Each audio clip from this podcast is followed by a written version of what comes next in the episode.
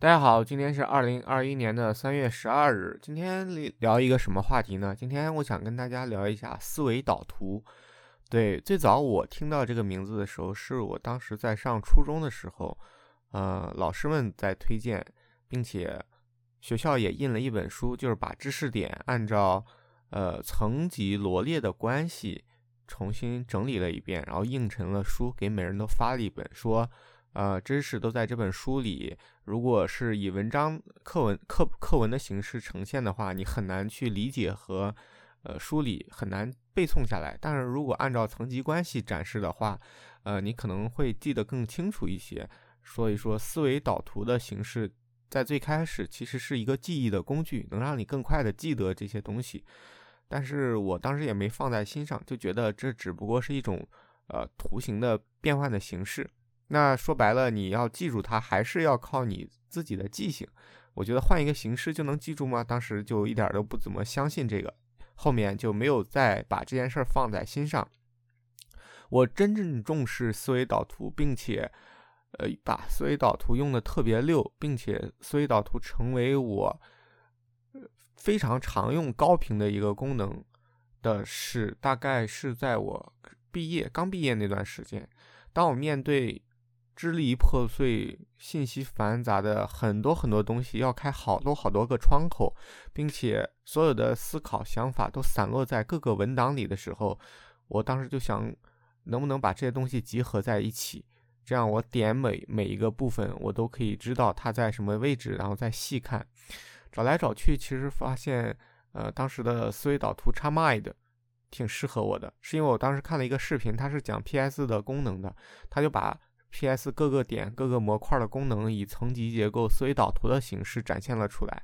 哎，我觉得原来很复杂、很多、很密、很杂的东西，它通过这种层级结构梳理完以后，变得非常的清晰。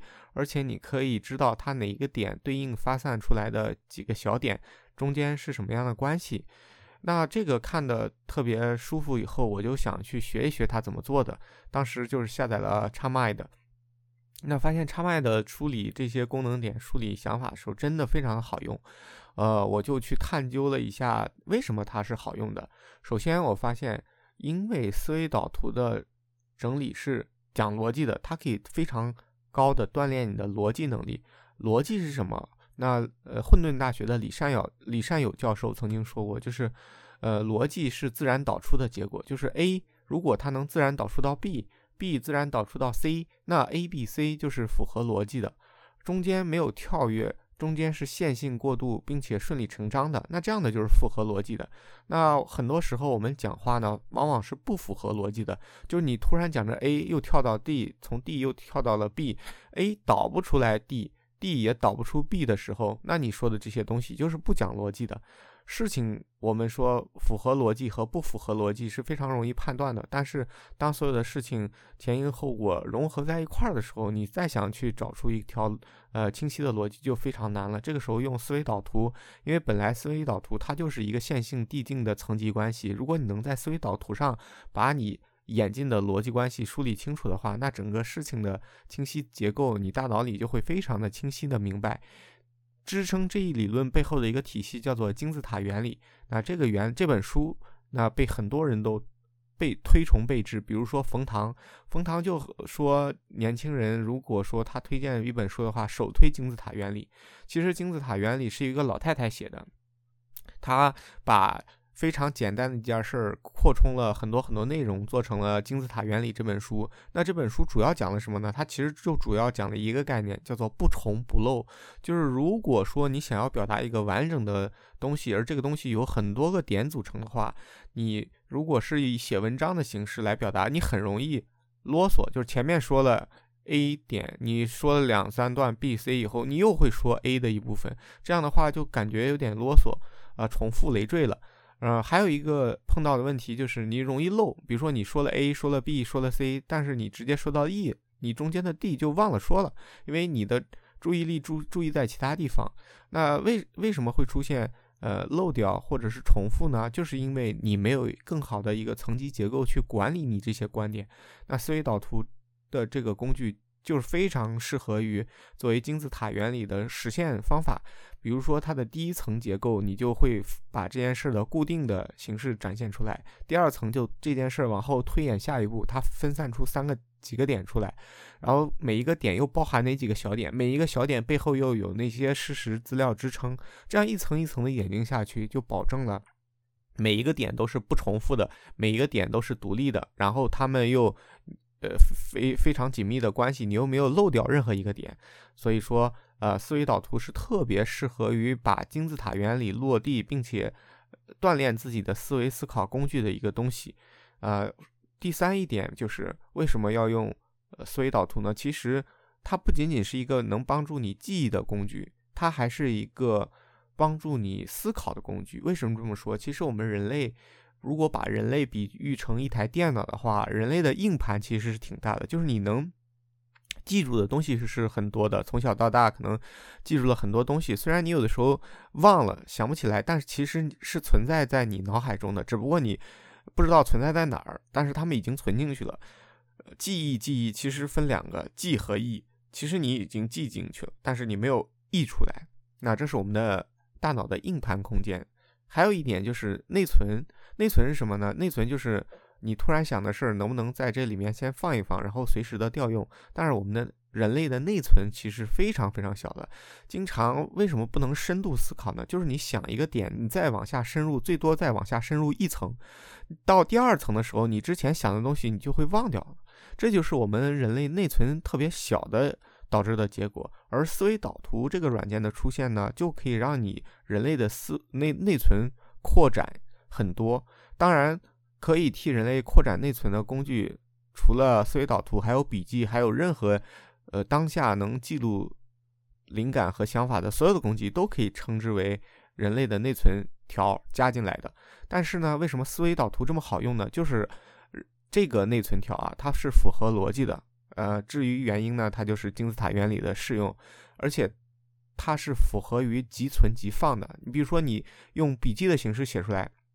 那笔记是一个字一个字是线性排列的，你再要从内存里面提取东西的话，你要在这整张整篇文章笔记里面去找，这样的话效果就比较慢。那如果说是通过思维导图把你刚才想法全部记录下来的话，你再回头去看那一个点的话，它就是在这一个层级结构的最顶端，你可以非常迅速快的找到你想要存在内存里面的那一个点，随时读取，随时调用，这就是。呃，我说思维导图其实扮演了人类加装内存条这一呃开挂神器的功能。还有第四一点就是，呃，思维导图其实是当成为思考工具的原因是。它是人类思考的一个台阶。我们说，为什么你想不到是非常深度的思考，是因为你没有台阶，一步一步走到最深的地方。那为什么是是台阶呢？其实台阶是一个比喻，就是我们思考的深度绝对不是从呃地表面就一下攀登到呃地底地地下九层这样的深度，其实还是一层一层缓慢。而推进的，而这些推缓慢的推进，一定是第二层站在第一层的肩膀上，第三层站在第二层的肩膀上，逐步逐步根据你已有的内容去往下延伸和推理。而思维导图的现这种结构也特别符合于这个往下推进的这种逻辑关系，啊，就相当于你每一层发散出来的点都可以成为下一节的台阶进行复用。呃，然后还有一点就是，为什么思维导图对于思考和那个深度的思考这么有用呢？就是它的那个展开和折叠的功能。我们说思维导图它可以把所有的点聚焦于一个点，然后瞬间展开折叠，展开折叠。你想看哪个点，你就可以把这个点聚焦下来，然后把它。呃，包含的小点全部展开。如果你不想看，觉得它干扰，你可以把这些小点全部折叠出来。它就相当于给我们的思维空间里面装了一个聚焦的闪光灯。你可以把你的所有的注意力和资源、大脑的资源调配到当下需要思考的这个问题上。当你思考完以后，又可以把这个呃思维导图展开，又可以像聚焦灯又开始。变得非常明亮，分散的照在整个你思考的幕布上，这样同时具备聚焦和发散思维的工具，唯有思维导图。除了这一点，文章做不到，你的那个收藏夹做不到，你的第清单体做不到，只有思维导图可以做到。呃，我觉得白板还能做到，但是白板怎么说呢？是上一个时代的产物，那时候没有思维导图这样先进的工具，它不能搜索，不能快速的折叠，不能来回的拉拉这个间距，拉呃各个节点之间的重新排列组合。它是非常好，但它是思维导图的呃爷爷或者是之前那一辈儿的产物，它。呃，在当时来说是非常先进的一种理念，但现在我们已经可以用智能化做得更好了。所以说，白板在思维导图面前也是稍逊一筹的。那这就是我想要表达为什么思维导图非常牛逼。总结一下，首先，思维导图是符合逻辑的，呃，它是自然导出的结果，中间不跳，是线性的思考维度。第二，它是呃，相当于人类外挂的一条内存条，你可以把你的思考的东西在当下这一刻。放进思维导图里面去，随时调用，随时看。第三，它相当于一个你思考的台阶，你的下一步深度思考都是可以踩在这个台阶上进行更加深度的展开。第四，它有折叠和展开的功能，相当于人类大脑的聚焦和发散，能让你借助工具突然把注意力集焦的一个点，又可以像呃突然发散出去，以整个全面的视角来看你思考的这些东西。第五，它相当于一个。无延迟的平面超链接，为什么这么说呢？网站其实就是一个一个的超链接，对吧？那么多网站的呃一个点全部集中在一个网页上，你要想点开的话，就又到了下一步。它相当于一个呃立体的立体三维空间的一个呃不同的链接。但思维导图呢，只因为只能在平面的展开和缩小，它就相当于一个平面的超链接，而且是无延迟的。你打开那个网页那个链接，再快再快，它也要闪动一下，还要进去。但是思维导图呢，就是呃呃展开节点和收缩节点完全是无延迟的这种感觉，能让你快速的聚焦和发散。啊，说完了这些优点和为什么要用思维导图呢？那我再来推荐推荐，就是有哪些思维导图工具是好用的和不好用的。我用过各种各样的思维导图，有 c h a m i 的啊，Mind Manager，还有百度的什么百度脑图，呃，然后还有 c h a m i 的用了这么多下来呢，还对，还有幕布，用了这么多下来呢，我发现真正好用的本地客户端，呃，有一个，只有一个是叫 c h a m i 的呃，有一个网页在线的客户端叫飞书的思维笔记，只有这两个是最好用的。我说说为什么好用啊？首先 Chamind。它很难想象这是一款中国人做的软件，简洁优美、好看，并且功能非常的齐全。它可以保存到呃印象笔记，它可以导导出为 Office 的各种格式，比如说导出为 PDF，导出为那个呃大纲笔记版的 Office，可以自动标号，一二三四五自动标号，可以。导出为 Excel 这个功能太神奇了啊！而且还可以进行导出为 PPT，做一个按逻辑讲解的 PPT，还可以干嘛呢？还可以作为一个呃分享，就是它一点可以全屏的投放，就每一个点可以按照你的思路进行演示展示，非常好的一个功能。但是它唯一比较缺点的就是，它每做完一个需要你自动的、需要你手动的保存成插麦的文件，并且。对方也需要装了 Xmind 才能打开你的文件。第二呢，就是它的那个，呃，不能直接导变成从思维导图变成为大纲笔记，这个呃很难。就是说，呃，Xmind 这款软件呢，功能非常的丰富，啊，非常的好用，但是它在极致的便携性和呃转换云同步方面稍微差一点。那我用了这么多笔记那个。呃，思维导图软件，我发现飞书的思维笔记真的是一个神神器。首先，它是可以双向转换的，但是它的功能是没有插麦那么多，不能。呃，顺序标号不能展示，不能导出的，但是它有插麦的完全不可匹及的高频使用功能，而且做的非常非常的好。首先，它是可以双向转换，比如说它，呃，自己画了一个思维导图，可以瞬间的转换为思维笔记，并且思维笔记你写完了也可以瞬间转换成思维导图，这个就很牛逼。你像幕布啊，幕布就只能。是单向转换的，它只能写了文章转换成思维导图，但是你思维导图就不能转换为文文章。然后飞书的思维笔记呢是实时云同步保存的，你只要在任何一地方拿网页就可以都打开，然后就可以看到。然后第三一点，它是可以进入节点的。比如说你的一张思维导图有很多个节点，每一个节点又包含了许多子节点，你可以不让其他的节点影响你的注意力，就只进去当前这个任务节点，来对当前这个任务节点作为一个你呃想法和思考的枢要的管理。嗯，说完了好用的，我再说两个不好用的吧。就是可能很多人用的也很多，但我觉得。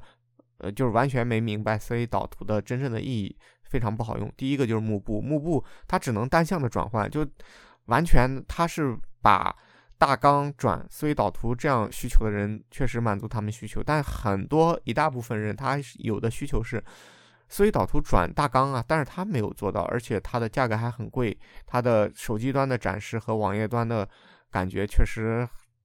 区别差距还挺大啊！第二一点就是印象笔记，印象笔记真是一个怎么说呢，扶不上墙的一个东西。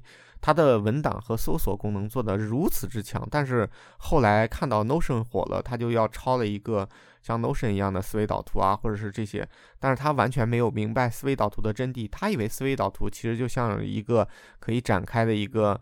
呃，类似于图标横向排列的这样一个东西，其实完全不是思维导图真正的真谛。它没有 get 到，它只是把思维导图做了一个形式而镶嵌到笔记里面。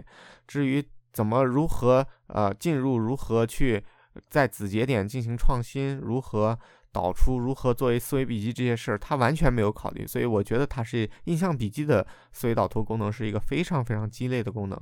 那如果你也听完了这一期，给你有一些思考，想尝试一些深度思考的时候，觉得你的写作的时候，文章写不出来的时候，卡壳的时候，觉得你想想每件事儿，想了很多个点，但是你要把这些点排列组合起来的时候，总是顾了这头，顾不了那头，或者是呃望来望去的话，我强烈推荐你用思维导图，可以试一试。这个东西越越用越熟练，越熟练你越觉得它的神奇。就你做每件事或者想想哪件事的时候，你就用思维导图把它先列一下。